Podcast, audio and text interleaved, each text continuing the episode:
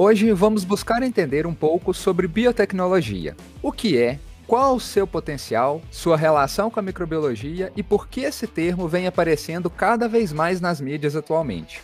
Ficou curioso? Vamos falar sobre isso agora. Você está ouvindo Aula Micro Podcast, o seu podcast sobre notícias, curiosidades, avanços científicos e muito mais sobre o incrível mundo da microbiologia. A Micro Unifenas Divinópolis está com vocês. E lembrem-se, a curiosidade é a porta para o conhecimento. Olá pessoal, aqui é o Robson Souza, coordenador geral da La Micro. Você acha que a biotecnologia é uma ciência nova? Pasme, sua história começou há mais de 6 mil anos. Bem-vindos a mais um episódio da La Micro. Eu sou a Rávila e hoje vamos conversar sobre um tema muito relevante e atual, a biotecnologia. Então não perca nenhum segundo desse podcast e bora aprender. A biotecnologia pode ajudar o planeta a produzir combustíveis sustentáveis e que não sejam perigosos como os fósseis.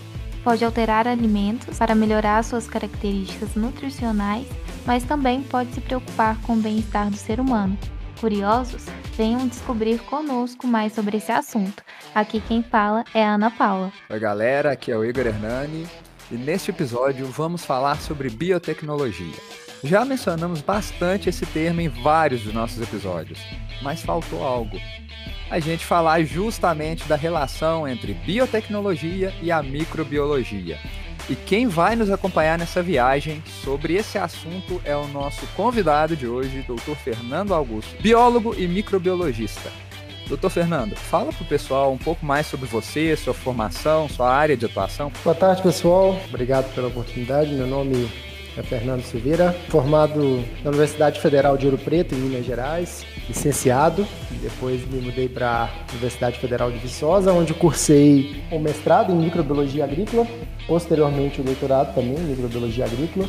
Durante o doutorado tive a grande oportunidade de fazer um doutorado sanduíche na The University of Auckland, na cidade de Auckland, na Nova Zelândia, onde trabalhei com o grupo do professor Silas, Vilas Boas, desenvolvendo expertises em metabolômica, genômica e posteriormente, ao finalizar o doutorado, já ingressei no mercado de trabalho, onde uh, me mudei para uma região produtora de grandes culturas, né, de agrícolas, né, soja especificamente na região do oeste da Bahia, onde trabalhei com produção de sementes de soja e também com controle biológico, onde iniciei os meus trabalhos com controle biológico no campo. Posteriormente me mudei para para o sul do estado de Tocantins, eu trabalhei numa outra empresa, aí já especificamente com controle biológico, é, sendo responsável pelo laboratório de, de fungos, onde a gente utilizava os fungos como ferramenta para controlar pragas é, agrícolas, né? doenças e pragas. E no final do ano passado, início do ano passado, me mudei para outro estado também celeiro da produção agrícola brasileira e mundial, né, que é o Mato Grosso. Sou responsável pela produção, é, controle de qualidade biológicos, né, de produtos à base de biológicos para controle de pragas, insetos e doenças na, na, agricultura. Né? Aqui nós temos como principais culturas o, a soja, o algodão, o milho, feijão e algumas forrageiras. No final do ano passado, fui convidado pela Universidade Federal do Ceará para iniciar também o meu pós-doc, né, o meu pós-doutorado, é, desenvolvendo aí a parte de produção em larga escala de, de produtos biológicos, hoje ditos bioinsumos, né, que nos ajudam aí a a contrapor todas essas dificuldades encontradas nas, nas produções agrícolas. Então, apesar de uma, uma formação de biólogo, acabei me envolvendo muito na área de agricultura e, e, e hoje me, me, considero um, um, biólogo da agricultura. Né? A gente acha que a biotecnologia é, um, é uma ciência muito nova, né, Fernando? Que a gente, eu, acho que todo mundo começou a ficar mais atento depois da clonagem da ovelha Dolly.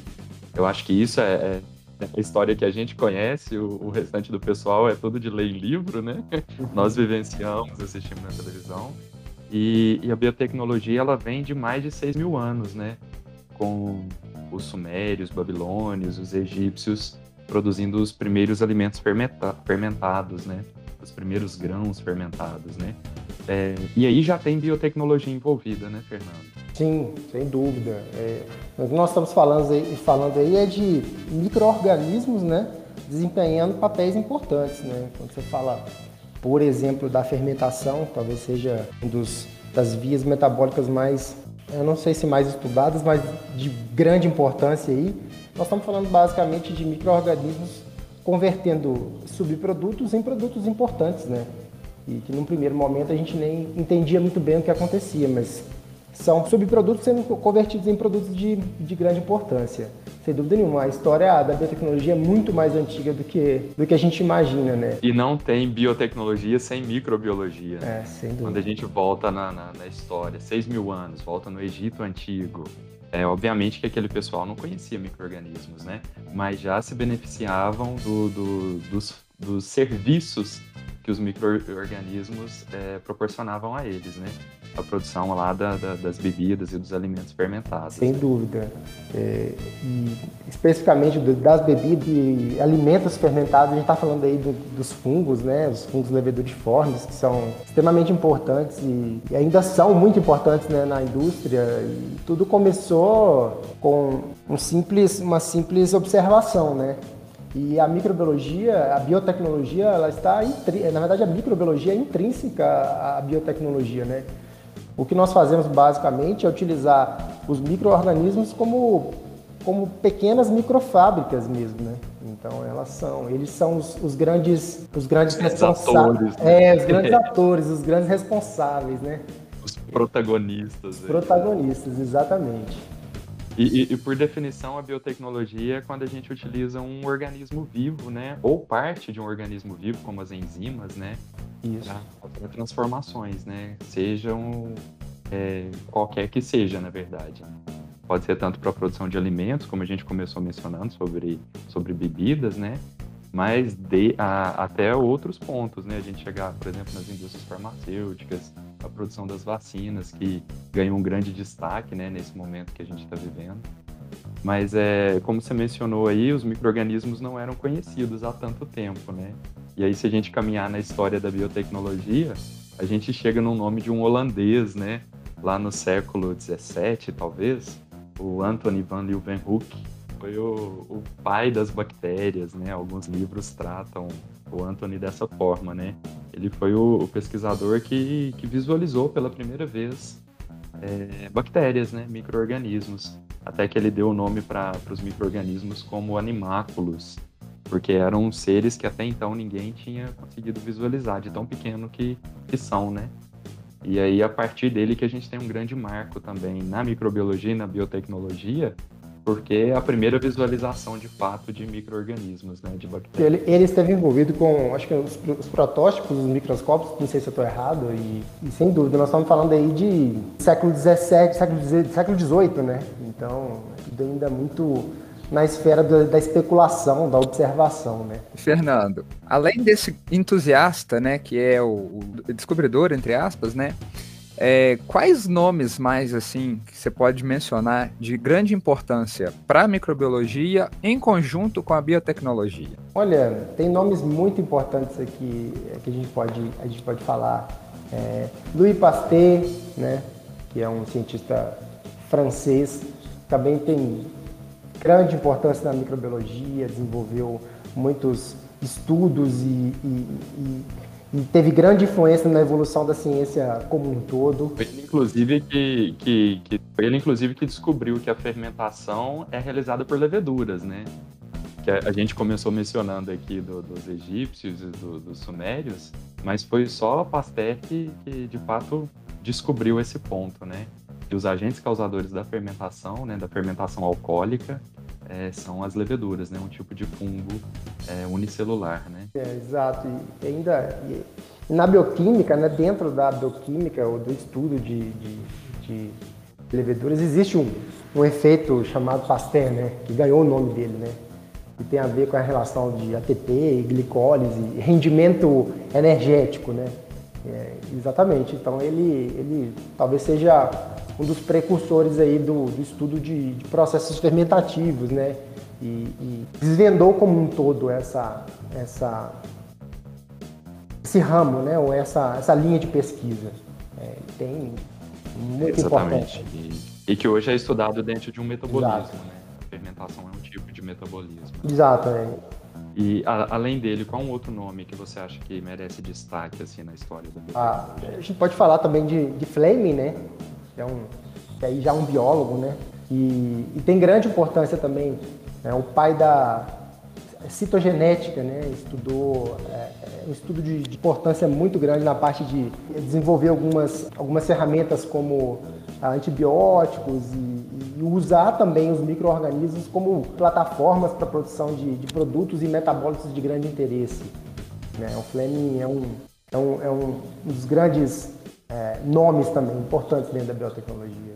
Ele foi o cara que descobriu a penicilina, né? O primeiro antibiótico aí que foi utilizado depois em grande escala e tudo. E tudo isso resume um pouco da biotecnologia, que foi é, do, de Pasteur a Fleming, que é basicamente a gente entender como que esses micro-organismos funcionam e usar a nosso favor, né?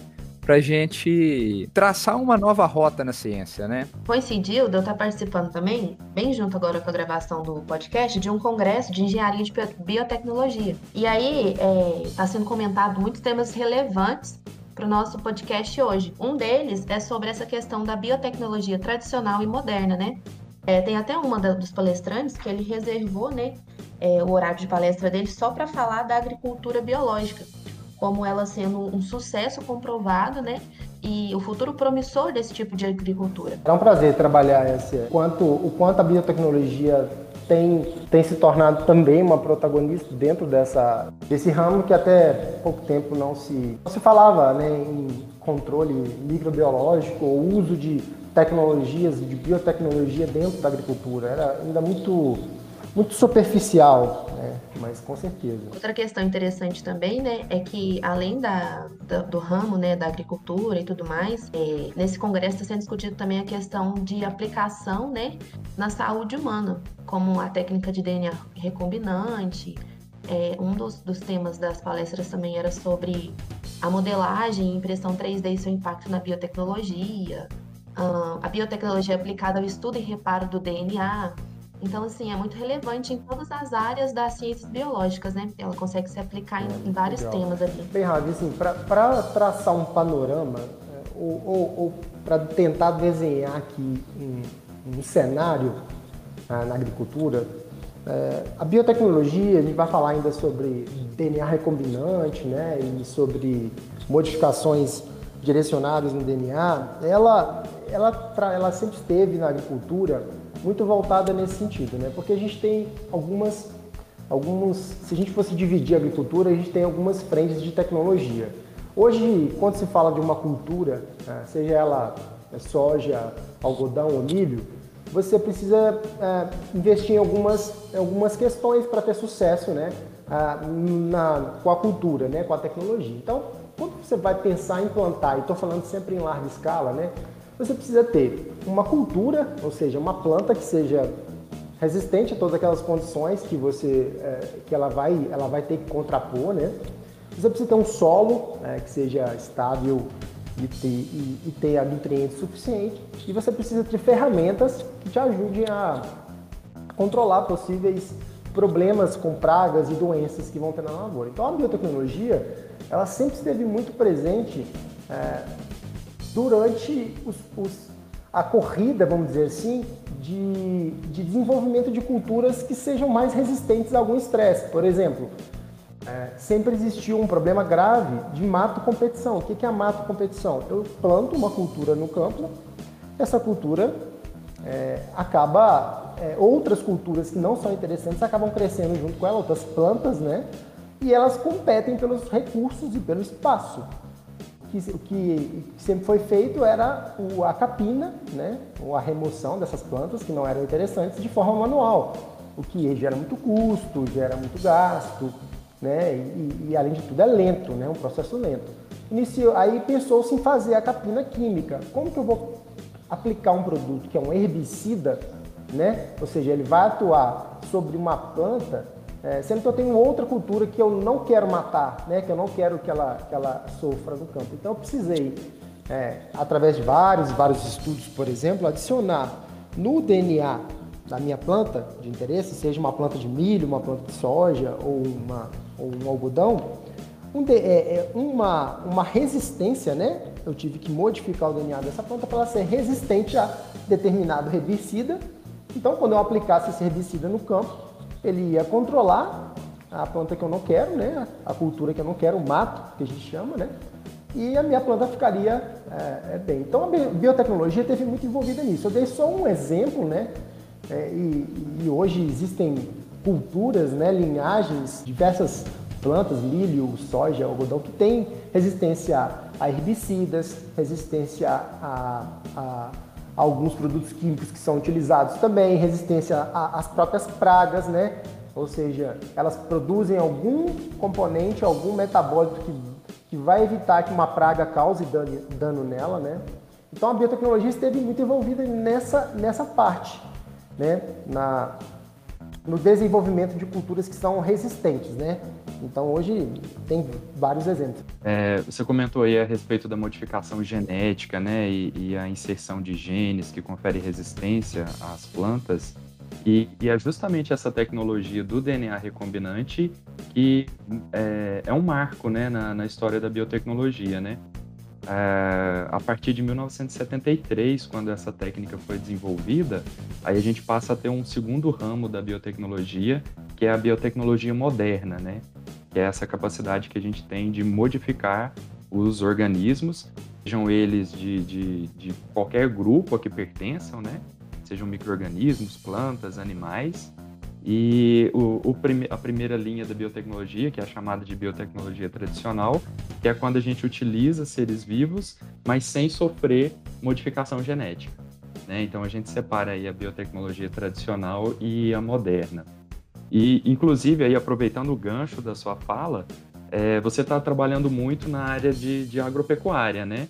Acho que numa interseção entre a, micro, entre a a biotecnologia industrial e a agropecuária, não é isso? É, hoje eu trabalho basicamente na, na, eu não trabalho com a pecuária especificamente, hoje eu não desenvolvo é, tecnologia para a pecuária, né? No, mas assim, eu, eu estou mais no agro, né?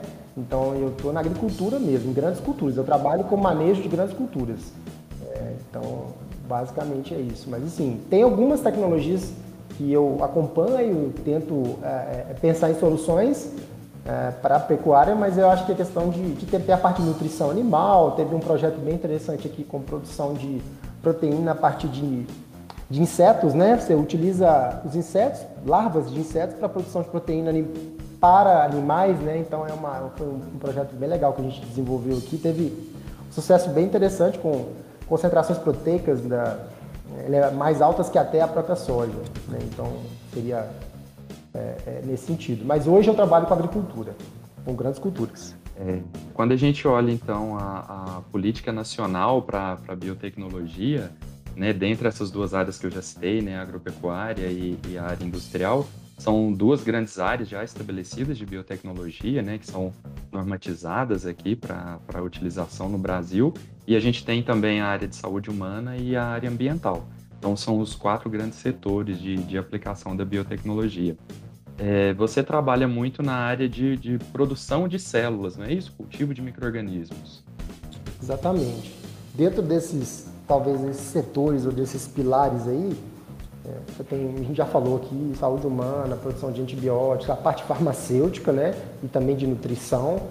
A industrial, que nós estamos falando de produtos é, metabólicos interessantes, né? Produtos é, são para a indústria de química fina, a ambiental, que é a parte de manejo, recuperação de solos, áreas degradadas, e eu trabalho dentro da pecuária. O que eu faço hoje, né, né de forma, em linhas gerais, nós vamos poder discutir um pouco mais, é utilizar é, de plataformas para multiplicação de micro-organismos ou de metabólitos que esses micro-organismos produzem com interesse de utilizá-los para controlar né, pragas, insetos pragas ou doenças que acometem, né, que causam danos é, em culturas, grandes culturas. As grandes culturas que eu falo são as culturas que são mais, é, é, que são mais produzidas, que, que ganham, que tem mais área plantada. São ela cana, soja, milho, algodão, feijão. Né? Eu não falei na ordem aqui, mas essas são as grandes culturas. Mas também tem áreas de forrageira, né, que são as pastagens para a pecuária. Eu não trabalho diretamente com a pecuária, mas eu trabalho com o controle de pragas que atacam, por exemplo, as pastagens. E as pastagens são necessárias para a né? pecuária. Né? O ponto repercute na, na, na outra área, né? Sim, é tudo muito ligado, exatamente. Então hoje eu faço, é, é, eu desenvolvo soluções, eu crio soluções ah, para esse setor, basicamente. É um setor, não, não, acho que não vou dizer o mais importante, mas um, um, setor que, que é muito importante pensando no país como o nosso, que é um país agrícola, né? Um dos grandes celeiros aí do, do, do mundo, né? E o mais interessante é que você desenvolve soluções biotecnológicas, né? Envolvendo micro-organismos. Você consegue juntar os dois temas aqui Exatamente. Do, do nosso, do nosso bate-papo de hoje, né? Exatamente. E, e, Fernando, uma coisa assim que geralmente é, o pessoal tem muita curiosidade é justamente esse cultivo de micro-organismos e, uhum. e, a área industrial ali, como produzir micro-organismos em, em grande escala. É. Você pode explicar para a gente um pouquinho como é que é esse processo? Posso, claro, será um prazer. É, primeiro, assim, nós temos que lembrar do laboratório. Vamos pensar num ambiente laboratorial, né? Você tem ali é, determinados equipamentos, você prepara o seu meio de cultura, seus materiais, usa um frasco normalmente pequenininho, né? Ali com 100, 150 ml de mililitros de meio, um frasco de alemaia e, e, e assim, tudo aquilo ali que é feito dentro de um laboratório é, é, é, é, pequena escala, né? É o que a gente chama assim, escala laboratorial. A gente está investigando alguma coisa, está tentando entender algum processo, estudando uma via metabólica, estudando o comportamento de um microorganismo sobre alguma condição específica de estresse ou não. Então tudo aquilo ali é escala laboratorial, né? Pequena escala. E aí, no segundo momento, a gente tem a escala que a gente fala de escala piloto.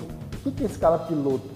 A escala piloto é quando a gente já começa a partir para volumes um pouco maiores, pensando em produções em grandes volumes. Então, a escala piloto, então, normalmente a gente utiliza plataformas que produzem volumes de 200, 300, até, até 500 litros. E aí você começa já a enxergar um pouco melhor é, é, como é feito, como é o comportamento de um cultivo, seja ele qual for, né, uma levedura, uma bactéria ou, ou mesmo um fungo filamentoso, é, em volumes maiores. E tudo isso é muito importante, tá?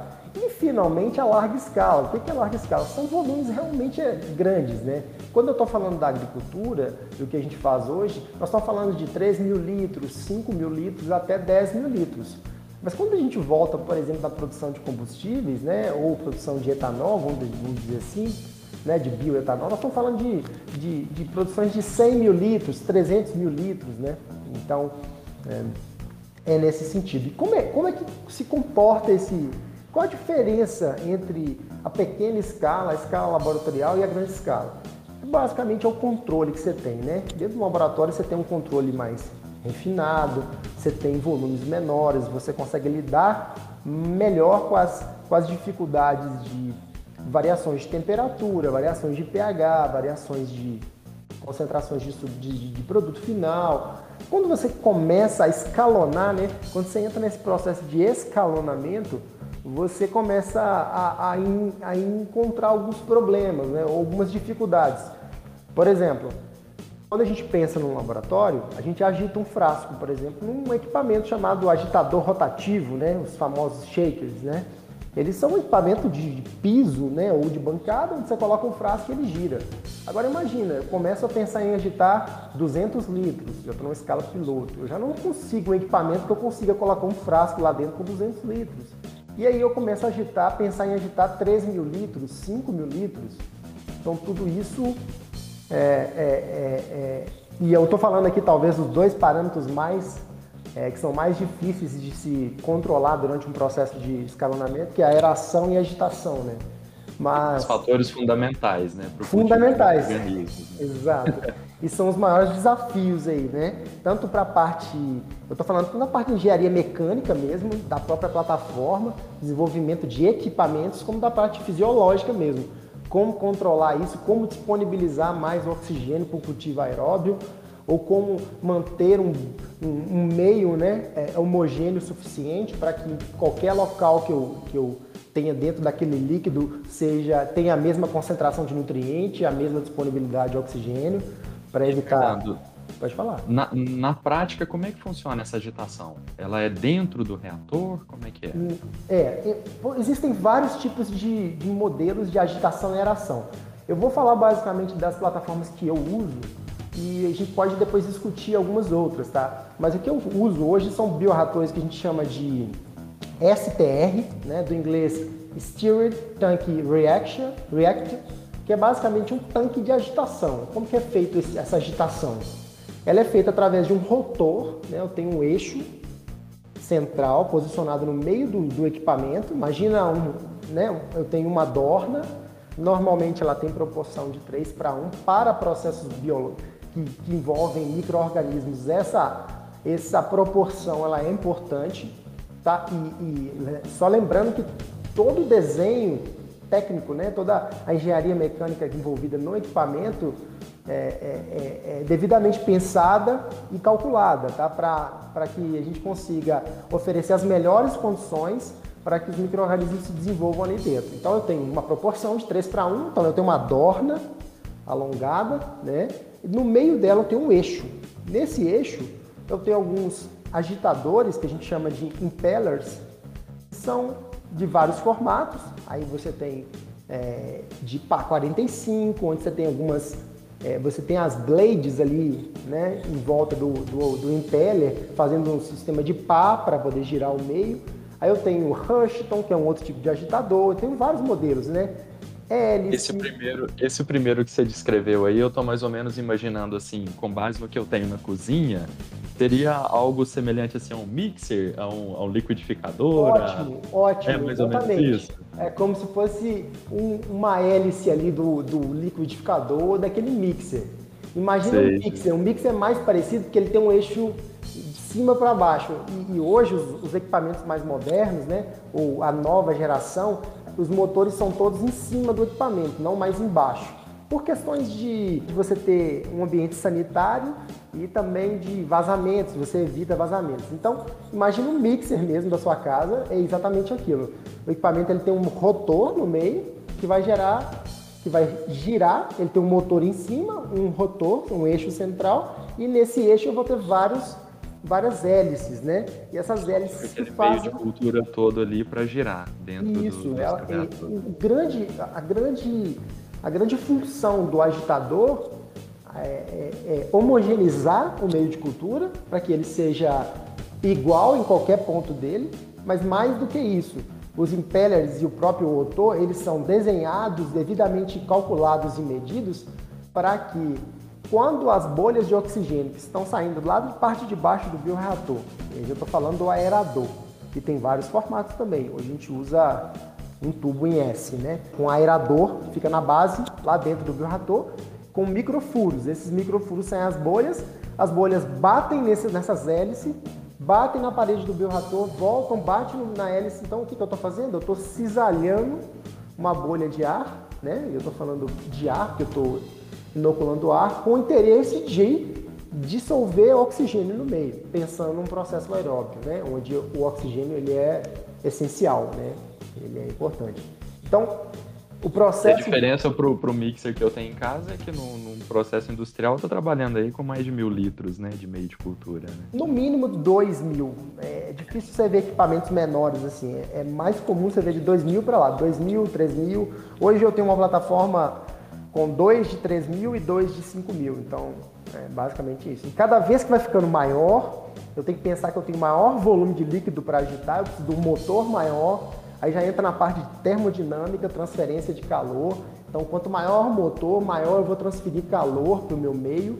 Aí eu tenho que pensar já na, na questão de, de, de, resfriamento do meu equipamento, eu vou ter que resfriar aquele meio. Então, vejam os desafios. Vai chegar um momento que talvez o motor é tão grande que o cálculo que eu vou precisar fazer de potência do meu motor, eu não tenho um motor disponível. Ou se eu desenvolver um motor desse, não é viável, nem ligá-lo na minha, na minha indústria, entende? Então, é tudo bem, é tudo muito calculado. Fernando, depois de todo esse processo que, que você explicou, como que a gente faz a coleta desses produtos? Então, vamos, vamos Vamos estender essa linha é, um pouco mais, então eu, eu coloco lá dentro o meu meio de cultura, dentro desse, dessa adorna que eu já escolhi, eu coloco lá dentro é, é, o meu microorganismo que eu tenho interesse, né? forneço para ele todas as condições de pH, oxigênio, temperatura, agitação, transferências de, de oxigênio, tudo que ele precisa para se desenvolver e produzir o meu produto de interesse. Seja ele a própria célula que vai se desenvolver, que vai se multiplicar, metabólico, né? uma proteína ou algum outro metabólico, não necessariamente uma proteína. No final, eu preciso invasar esse produto, né? O equipamento ele tem uma, uma válvula, né, que a gente chama válvula de fundo de tanque, que está conectado numa linha de invase. E essa linha de invase também com características de, é, sanitárias, né, que é onde a gente consegue fazer a sepsia, fazer a esterilização dela, a gente pode vazar o produto em, em, em, frascos menores, né, que a gente chama de são sacos plásticos ou bags, né, de 5 até 40 litros, ou bags de mil litros, ou garrafas, ou frascos, então depende bastante. É um invase feito à base de quando eu preciso estabilizar o meu produto, eu, eu entro numa etapa que, chama de, de, que a gente chama de formulação, né? O que é basicamente a formulação? É adicionar aí algum estabilizante, tamponar o meu meio, alguns conservantes, umectantes. Qual, qual o objetivo?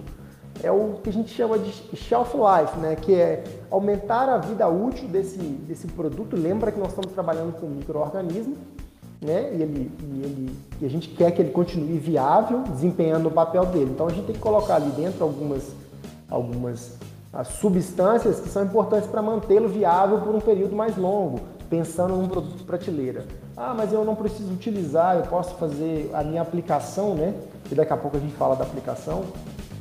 É, direto no campo, eu já tenho meu produto pronto, eu vou levar ele direto para o campo. Então eu faço um invase simples, quando chega no campo, normalmente ele passa por outras etapas, né? São misturados outros produtos juntos, alguns protetores, algumas pessoas usam óleos que são é, adesivos, né? Para poder manter o produto por mais tempo ali sobre o alvo, né? Seja uma praga ou seja a própria planta. Usam protetores de UV, né? Que nesses casos, é, nesse caso especificamente de micro-organismos é um problema, né?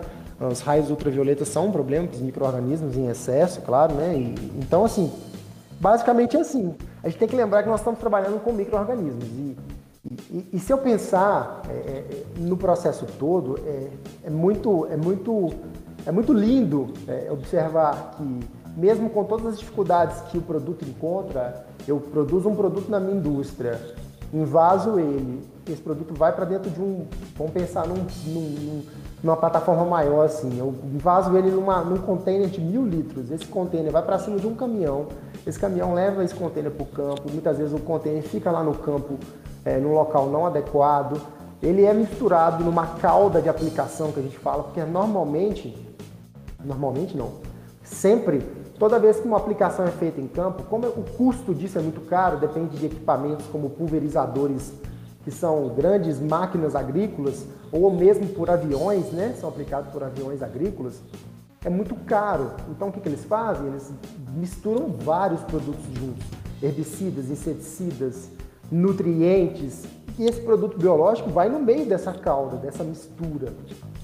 E aí ele vai ser aplicado em campo. E aí nós temos diversas condições de estresse. Nós temos vento, baixa, às vezes você tem baixa umidade, UV elevada, você tem um ambiente que é extremamente desafiador para esse microorganismo. Ele vai para o campo, o microorganismo é aplicado e depois de tudo isso que eu falei, e eu poderia falar muitos outros problemas que a gente encontra, você vê o resultado acontecendo, né? Você vê uma bactéria controlando uma lagarta desfolhadora, você vê uma bactéria controlando um fungo, um fungo controlando outro fungo, fungos controlando percevejos, né? dípteros e hemípteros, por exemplo. Então é, é, fantástico ver assim como, como apesar de todas as dificuldades, e, e, o produto ainda tem eficiência, né? É muito, é muito legal poder ver isso na prática. E é muito interessante da gente pensar também que seres tão pequenos, né, microbiológicos, é, apesar da força que eles têm, né, igual você comentou, de micro-organismos, né, bactérias, conseguir combater lagartas, de fungos, né, é, eles serem, eles demandarem um trabalho tão minucioso para a gente conseguir manter eles.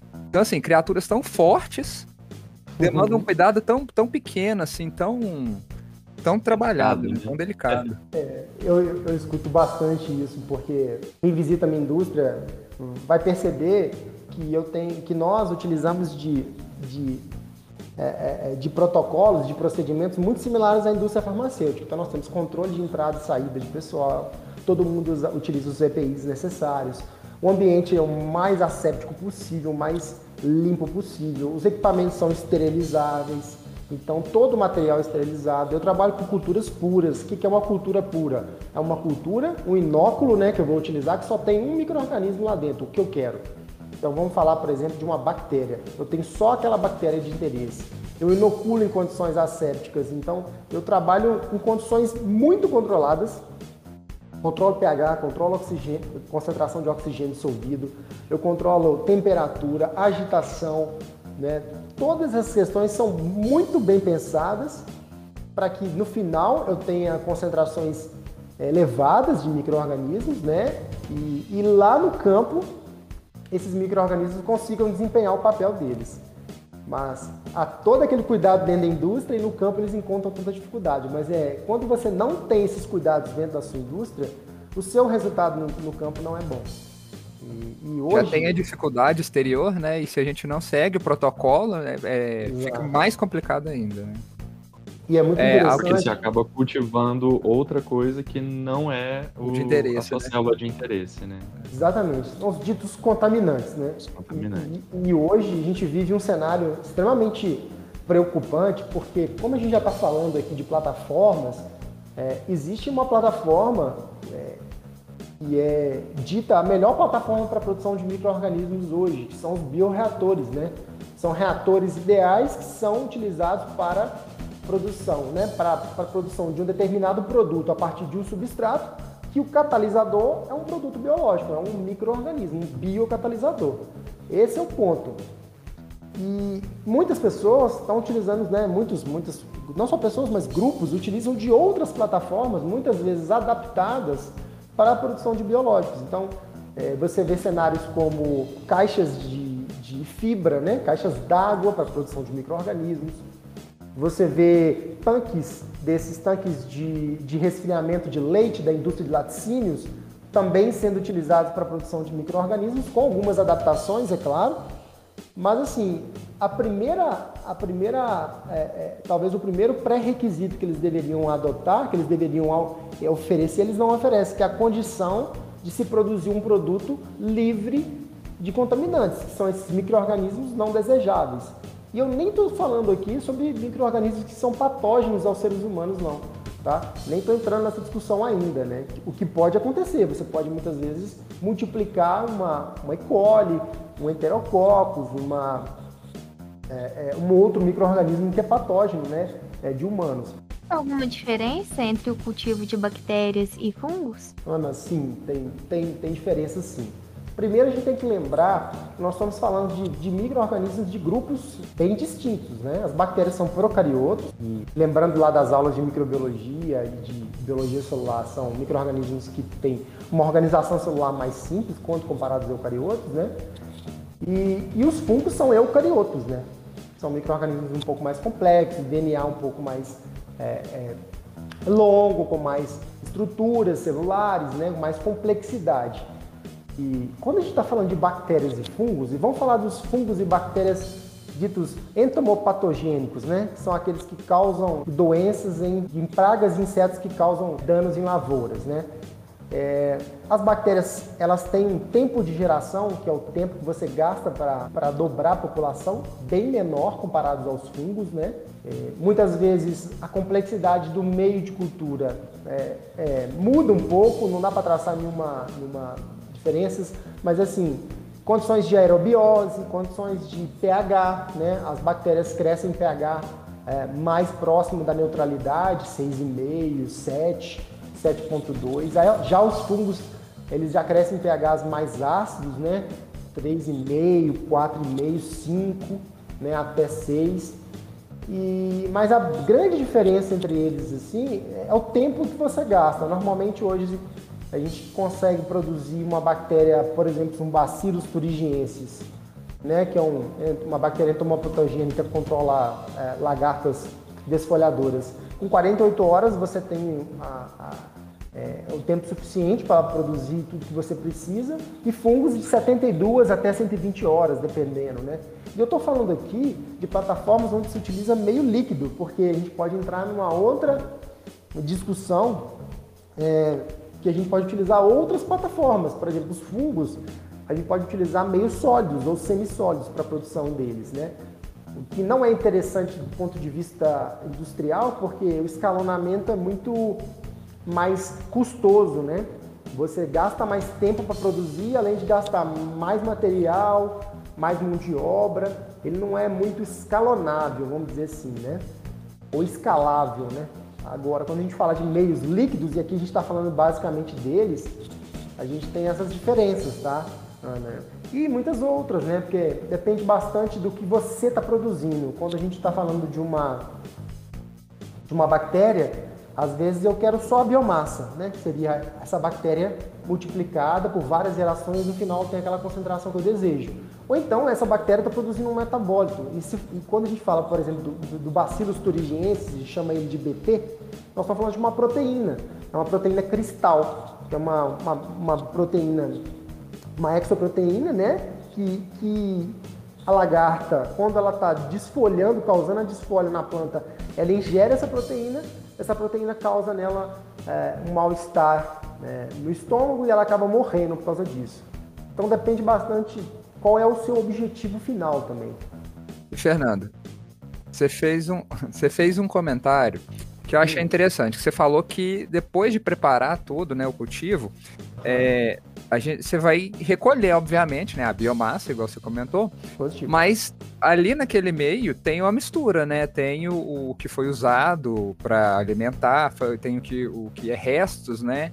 Uhum. Como que se separa cada parte assim para você pegar só o que é de interesse? É, ótima pergunta. Depende muito do seu objetivo. Talvez não seja interessante ou não há necessidade de você separar. Uma vez que você tem um cultivo e você coloca ali os nutrientes necessários para aquela bactéria ou fungo crescer, ao final desse cultivo, esses nutrientes já, já estão, se não acabaram, estão em, em concentrações muito baixas e já não estão mais disponíveis para a bactéria. A bactéria ou o fungo também já produziu tudo que ela tinha que produzir em termos de célula, em termos de metabólitos, e essa, essa essa cultura está naquela fase que a gente chama uma das fases de crescimento de um microorganismo, né? fase estacionária. Né? Então, nesse momento, é momento de eu parar minha produção e invasar o meu produto. Muitas vezes eu quero só a biomassa. Eu posso, por exemplo, utilizar centrífugas industriais para separar o sobrenadante, que é a parte líquida, da parte sólida, que é a minha, que é a minha bactéria ou fungo eu posso, depois disso, passar por outros processos de concentração por filtração. Eu posso passar por processos de concentração como é, a gente chama de spray dryer, que é uma secagem a, a temperaturas um pouco mais altas, então o produto vira um pó. Eu posso basicamente fazer processos mais simples, como adicionar alguns produtos apenas para estabilizar aquele meio. É, o que é estabilizar um meio? É mostrar para a bactéria assim, olha, acabaram você já acabou de, de, de, desenvolver o seu metabolismo. Pode parar, pode estar no estado de latência. Então é então, como se a gente já tivesse criado o, estado, é, o ambiente perfeito, né? Fernando, você tinha mencionado sobre as culturas puras, que formam o inóculo. Sobre esse ponto, como que é feito esse estoque? Muito bem. A cultura pura. Bem, a cultura pura, é, ela é importante principalmente em se tratando da produção é, em larga escala, porque a gente muitas vezes não quer é, produtos indesejados, né? É, ou, ou, ou micro-organismos indesejáveis competindo com o bioreator. E o primeiro passo para você ter um bom inóculo é, sem dúvida nenhuma, ter um, uma boa, é, um bom estoque. Como é feito esse estoque hoje, basicamente? Nós é, é, acessamos alguns bancos de culturas, ou mesmo acessamos o próprio ambiente, isolando micro-organismos. Esse microorganismo ele é purificado, tá? E depois de purificado, é, a sua, a sua característica, né? Ou você manda identificar, faz identificação bioquímica, é, fisiológica, molecular, seja como for. Esse microorganismo, ele é, na maioria das vezes, ele é congelado, tá? Como? Você cultiva o seu inóculo ali, o seu microorganismo, separa ele em volumes menores, adiciona um crioprotetor, é, os mais utilizados é o glicerol ou a glicerina, e você leva a temperaturas bem baixas. Nós estamos falando de temperaturas abaixo de menos 60 graus, estou falando de freezers menos 80, em algumas, alguns casos menos 40, ou até próprio nitrogênio líquido, né? Então, essa cultura ela fica ali armazenada, né, num banco de culturas. E quando você precisa dela, você vai lá, acessa esse banco, inicia o start da cultura, tá? Mas existem outras metodologias mais simples. Voltando a falar do BT, que eu estava falando agora há pouco, Bacillus thuringiensis, que é uma bactéria entomopatogênica, é uma bactéria, o grupo do o gênero Bacillus, ele é muito interessante porque ele é um gênero esporulante. Uma vez que ele esporula, é, é, o que, que é o esporo? O esporo é uma estrutura de resistência dessa bactéria e que acaba sendo utilizada para permanecer em ambientes onde as condições não são ótimas por períodos longos. Então, quando você obtém um esporo, você pode, por exemplo, pegar essa cultura que você é, é fez ali, aquele start, impregnar algumas, algumas tirinhas de papéis é, é, filtro ou papéis que, são a, a absor que absorvem esse meio, secar ela e guardar em ambiente estéreo. Esse esporo pode ficar viável por vários anos. Em metodologias um pouco mais é, é, é que utilizam equipamentos, por exemplo, a gente pode fazer é, é, secagem a, a pressão, a, altas, a alta pressão e baixa temperatura, que a gente fala, a gente usa bastante na indústria, na indústria de alimentos, né? Então, a gente pode fazer é, esse tipo de, de manutenção do, do, do da, da, nossa coleção de culturas. Então, importante você ter uma coleção de culturas é, é, é que seja é, bem armazenada para que você não perca aquele, aquele inóculo de interesse. Né? Eu estava falando da liofilização. Né? Liofilizar basicamente é secar sua amostra em baixas temperaturas e, e pressão. Então você utiliza um liofilizador, que é um equipamento próprio para isso. Então tem várias formas de você, de você armazenar essas culturas, tá? Desde... Precisam ter o seu próprio estoque, né, Fernando? Justamente para facilitar a logística e a, a produção, é, né? Assim, recomenda-se ter o próprio estoque, porque vai depender muito da sua estrutura. Por que, que eu recomendo ter seu próprio estoque? Porque você pode acessá-lo quando você achar necessário, né? Mas tem alguns lugares, algumas empresas que preferem manter os e, e, até uma recomendação, mesmo que você tenha o seu próprio banco de culturas, manter o seu banco de culturas em outras empresas que são especializadas em, nessa, nessa parte, até como segurança, se acontecer alguma coisa com, com o seu banco de culturas, né? Mas tem empresas é, que preferem manter os bancos de culturas em, outras, em outros locais e acessam. Porque o banco de culturas, na verdade, ele não é uma. Eu costumo dizer que ele não é uma sala que você vai entrar muito nela. Então você vai entrar, guardar sua cultura e pronto. Quando você vai entrar de novo? Quando você iniciar a sua produção. Ah, eu vou iniciar o meu primeiro período de produção, primeiro semestre. Vai lá, coleta um tubinho, faço todos os meus starters que eu preciso para os seis meses e não preciso acessar mais meu banco de culturas. Se eu precisar ir de novo no meu banco de culturas, eu só vou no segundo semestre pegar mais um tubo. Então veja que ele é para ficar bem quietinho, guardado, e, e, a gente tem que. E a gente tem que. É estoque mesmo, né? é estoque, exato. É uma, uma salinha que não deve. Não deve. Ela tem que ficar fechada. Os freezers têm que ficar fechados. Né? Fernando, é, você já falou né, sobre os, os processos, as técnicas que são utilizadas, mas qual que é o destino desse meio de cultura após o cultivo? Ah, boa pergunta, Rafa. O meio de cultura, né, que é o que a gente utiliza como fonte de nutrientes ali, né, para que os micro-organismos cresçam, ele na verdade é o próprio, ele é o próprio produto né, em si. Depende de alguns casos, a gente vai poder, vai precisar separar o meio de cultura ah, da, da, da produção, mas no geral, ele é o próprio produto final. Tá? Então, o que eu tenho é um meio de cultura e ali dentro as bactérias ou fungos que eu, que eu tenho interesse, porque se multiplicaram, cresceram, desenvolveram estão ali dentro. Então, esse é o meu produto.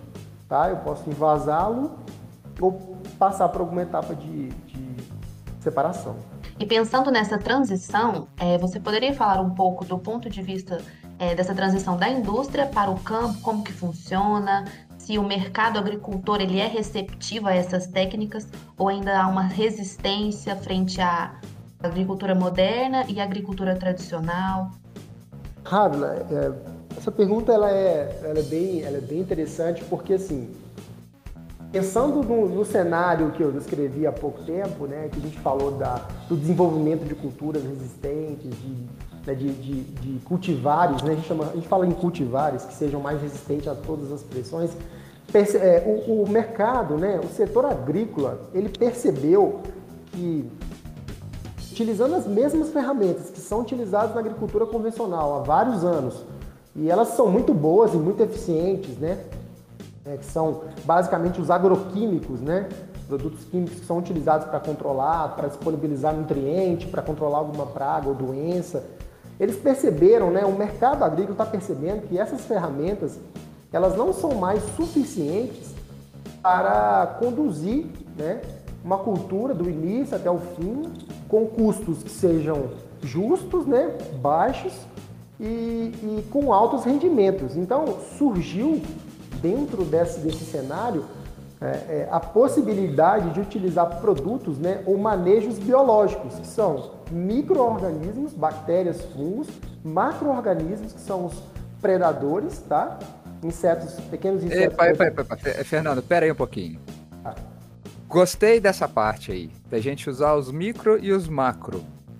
Mas isso aí tem potencial para um próximo episódio.